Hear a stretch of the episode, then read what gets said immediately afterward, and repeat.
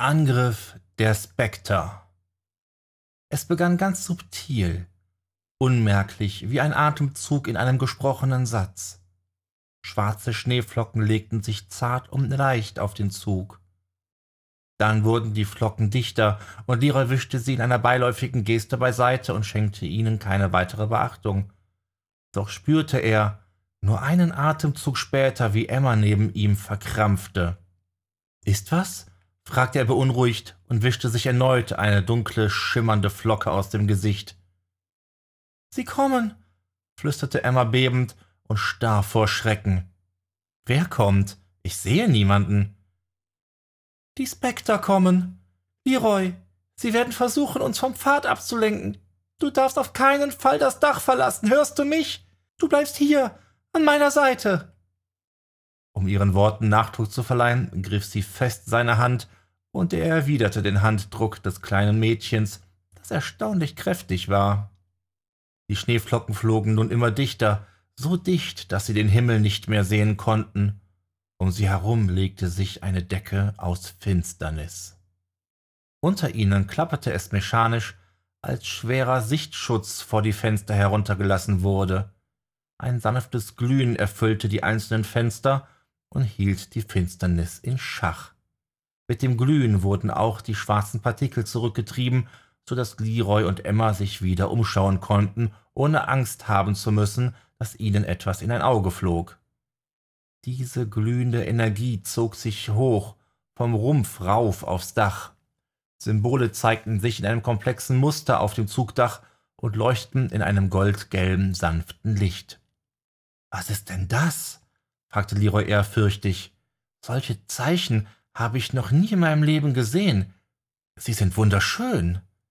Wir nennen sie Engelssymbole, beantwortete Emma Leroys Frage nicht minder ehrfürchtig, während sie mit einem Finger das verschnörkelte Symbol nachfuhr.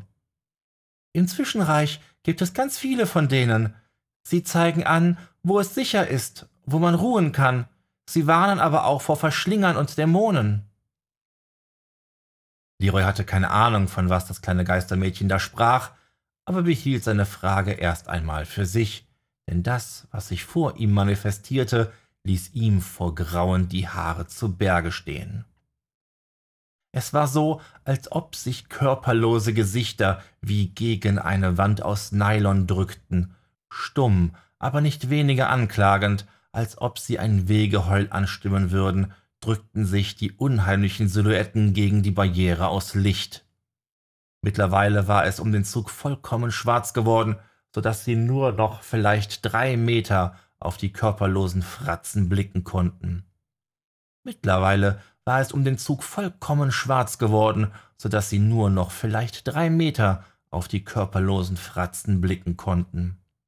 Wenn wir hier sitzen bleiben, werden sie uns nichts tun, flüsterte Emma, doch klang ihre Aussage in Leroys Ohren eher wie eine Bitte. Je mehr der Elementarist sich die Gesichter besah, desto mehr Formen und Konturen nahmen diese an. Waren sie vor wenigen Minuten eher konturlos wie eine Gesichtsmaske aus schwarzem Porzellan, so konnte Leroy von Mal zu Mal mehr Details erkennen.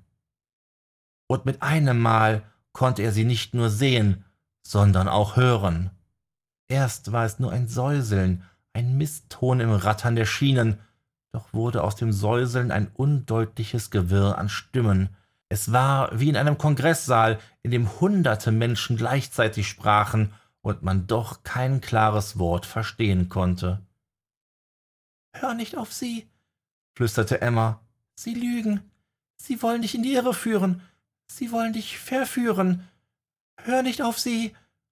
Für Leroy klang Emma, als wolle sie nicht ihn, sondern sich selbst mit diesem Mantra darauf fokussieren, keine Dummheiten zu begehen.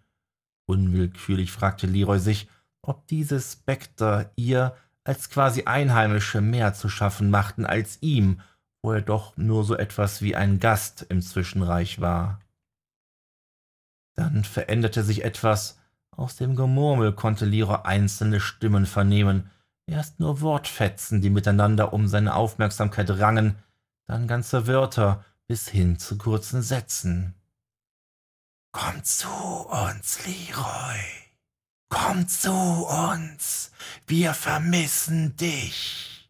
Leroy, wir vermissen dich, flüsterten sie immer eindringlicher.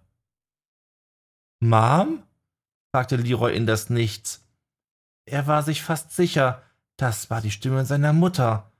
War sie etwa eine verlorene Seele, ruhelos gefangen zwischen den Welten? Hör ihnen nicht zu, flehte Emma, ihre Stimme gebrochen, gerade noch ein Flüstern. Leroy sah zu ihr hinab. Sie hatte Tränen in den Augen, als sie seinen Blick erwiderte, doch schien sie den Elementaristen nicht zu erreichen. Sirenengleich hörte er die Stimmen, wie sie ihn riefen und wie die Warnungen in seinem Kopf immer leiser wurden. Er blickte wieder auf die Gesichter, und jetzt war er sich sicher. Das da, das war der Kopf seiner Mutter. Leroy bemerkte gar nicht, wie er seine Hand ausstreckte, um ihre Wange zu berühren, wie er einen Schritt auf sie zuging. Irgendetwas, irgendjemand riss an seinem Arm, doch er spürte das Zerren nur noch wie aus weiter Ferne, als wäre seine Hand wie in Watte gepackt und nicht mehr Teil seiner selbst. Noch einen Schritt, nur noch wenige Zentimeter, dann würde er ihre weiche Haut spüren. Sie graben sich in deine Gedanken und erspüren sich das, was du dir am meisten ersehnst. Er sprach da. Die Stimme war viel zu klein, viel zu leise und zu unwichtig. Er schenkte ihr keine Beachtung. Er empfand sie wie ein Moskito, der nur noch nervte und erschlagen gehörte. Mama, bist du das? Leroy, rette mich. Ich bin so allein. Hier ist es so kalt.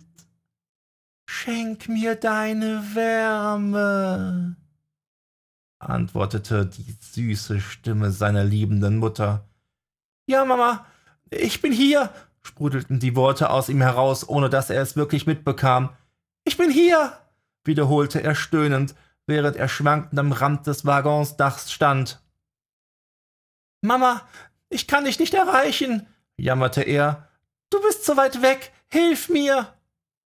Langsam, Zentimeter für Zentimeter drückte eine Hand durch das Geflecht aus Licht und beugte die Grenze zwischen Helligkeit und Dunkelheit.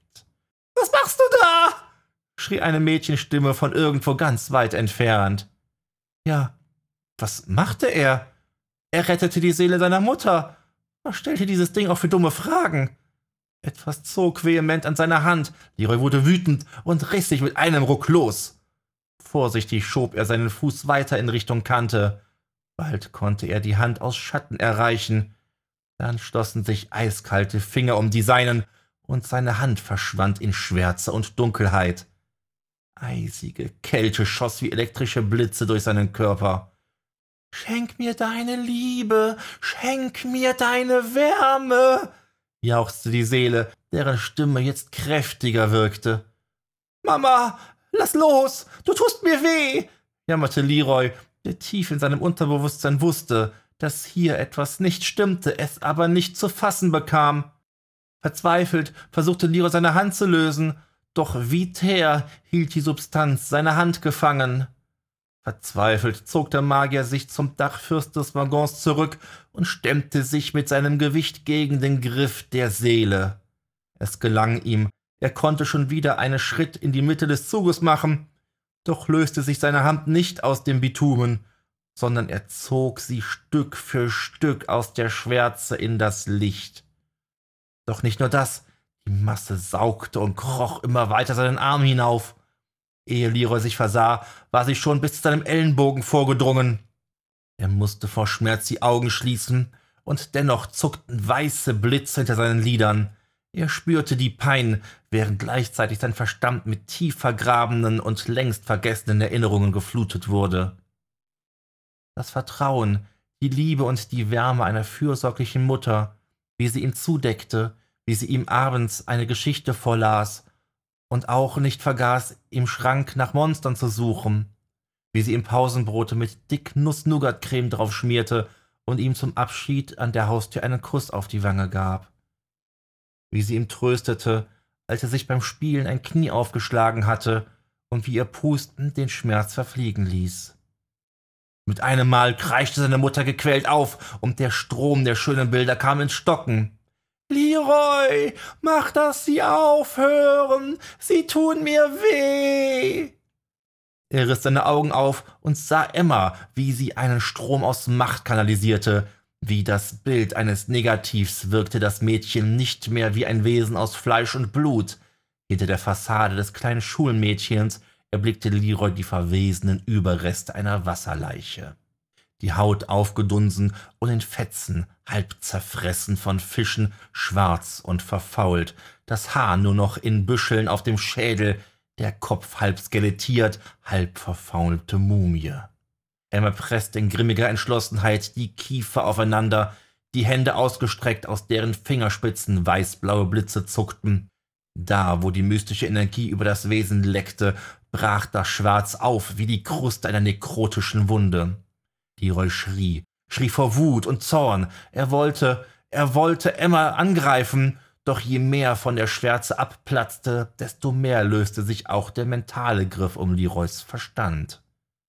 Letztendlich obsiegten seine Instinkte gegen die mentale Manipulation, doch dann wurde aus Panik Entsetzen.